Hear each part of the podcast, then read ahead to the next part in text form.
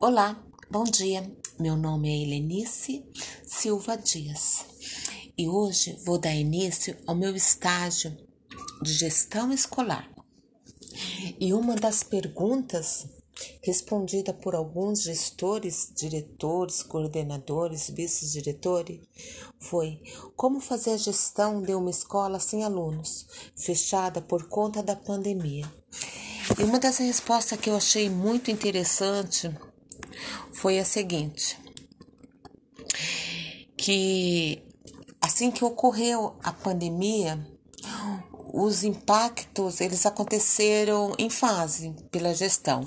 Em um primeiro momento, eles se ocuparam em atender as decisões da de ordem prática para o fechamento da escola e para a comunicação com os alunos e com a família, né?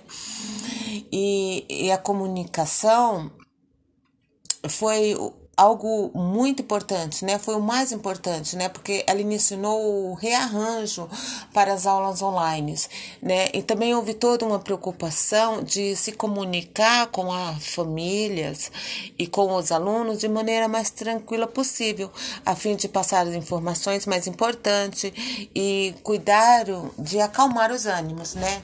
E o objetivo da gestão era deixar toda a família ciente das decisões e dos próximos passos, para que se sentissem tranquilos. E isso foi pensado pensado para que as famílias entendessem a necessidade de estar ali com o aluno desenvolvendo todo o material cedido pela professora, que fosse ele online ou impresso, mas que houvesse dentro da família colaboradores para o ensino-aprendizagem. Uma outra pergunta que foi feita Quais foram os impactos na gestão escolar no período de isolamento social, né? Então, conforme respondido por alguns gestores, que os impactos foram de médio prazo, né? A maioria foi de médio prazo. É, eles tentaram honrar o compromisso do ensino-aprendizagem e mesmo mesmo online eles continuaram dando uma sequência para o ensino-aprendizagem, então as professoras focaram em fazer suas atividades, né, conforme pedido pelos seus gestores, é, num, num plano né, é, em um plano feito pelo HTPC, né, que são reuniões que eles têm entre si para decidir é, quais os melhores rumos a, a tomar para um melhor para uma melhor aprendizagem, né, um aproveitamento. Então, todos esse, esses passos foram seguidos através de HTPC online, né, reuniões online feitas pelo aplicativo Zoom, para que pudesse honrar seus compromissos de aprendizagem com as crianças. E lógico que, que tudo que tudo foi possível através da ajuda da família.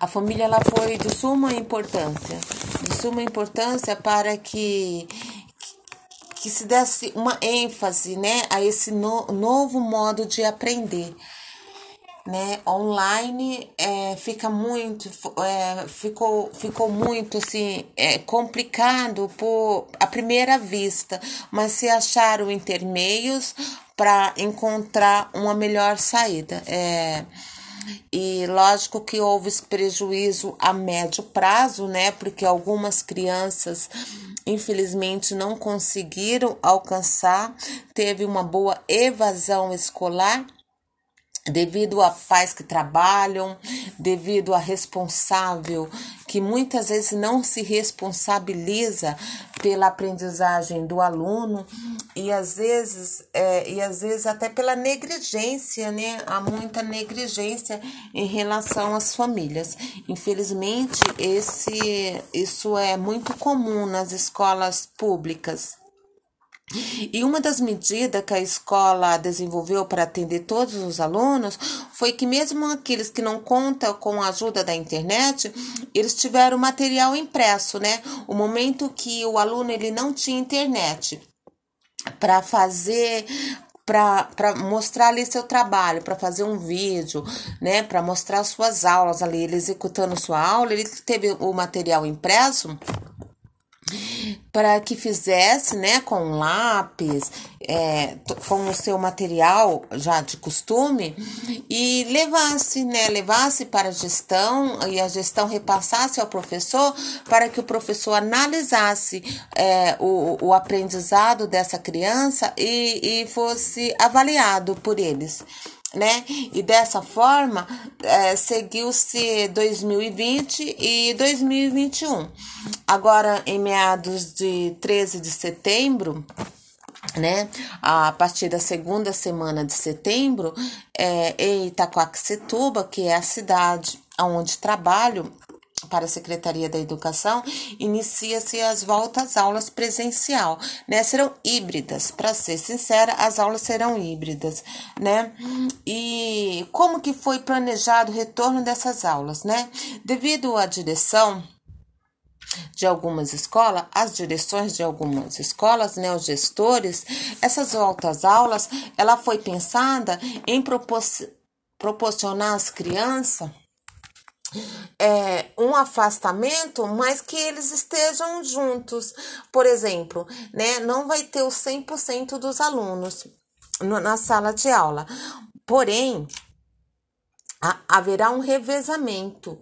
E, e esse revezamento é para garantir que as crianças não se contaminem com o vírus, né? Então, a, a direção com a qual eu conversei, uma das maiores preocupações é receber essas crianças né, com lúdico, com brincadeiras, né, e mostrando a necessidade de, infelizmente, não poder ali se abraçar, né, não poder falar de tão perto, não poder dividir o material ou mesmo a garrafinha com água, e a necessidade de usar máscara e de lavar as mãozinhas. Então, vai ser trabalhado tudo isso com, a, com as crianças. E, e a preocupação foi com os insumos, né? To, é, todas as escolas de Itacoaxetuba, ela, é, houve uma preocupação da gestão junto com a APM, né, que é a Associação de Pais Mestres, de comprar insumos para que não falte a máscara, nem o álcool e, e, toda, e todas as outras coisas que se faz necessário para evitar o contágio. E, e acredita-se que o planejar ele ele é, é sim ele é importante é maravilhoso planejar né porém a prática a prática ela vai ser vivida ali no momento. É a prática que vai dizer o que se estamos certo ou não. E a médio prazo, a médio prazo, estamos vencendo essa pandemia devido às vacinas, né? Em São Paulo, as vacinas estão bem adiantadas e logo mais chegará a turma dos 12 anos, o qual vai fa facilitará a volta dessas crianças para a escola e, e a gestão sempre preocupada em, é, em, em dar ênfase a essa necessidade de afastamento. Devemos estar em aulas híbridas pelo até dezembro, porém de forma que o ensino ele seja híbrido e eficiente, né? Mais eficiente do que 2020 e o começo de 2021, que as aulas foram somente online né, à distância.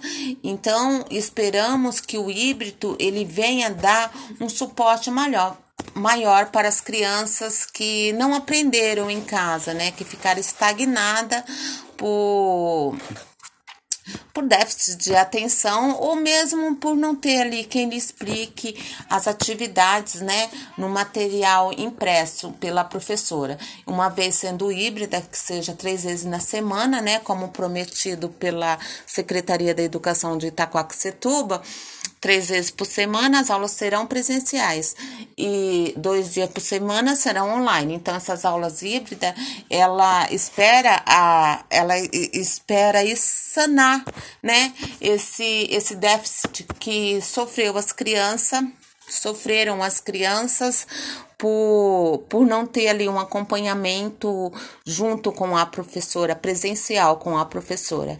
É, eu espero que vocês tenham entendido e gostado do meu podcast. Um bom dia a todos.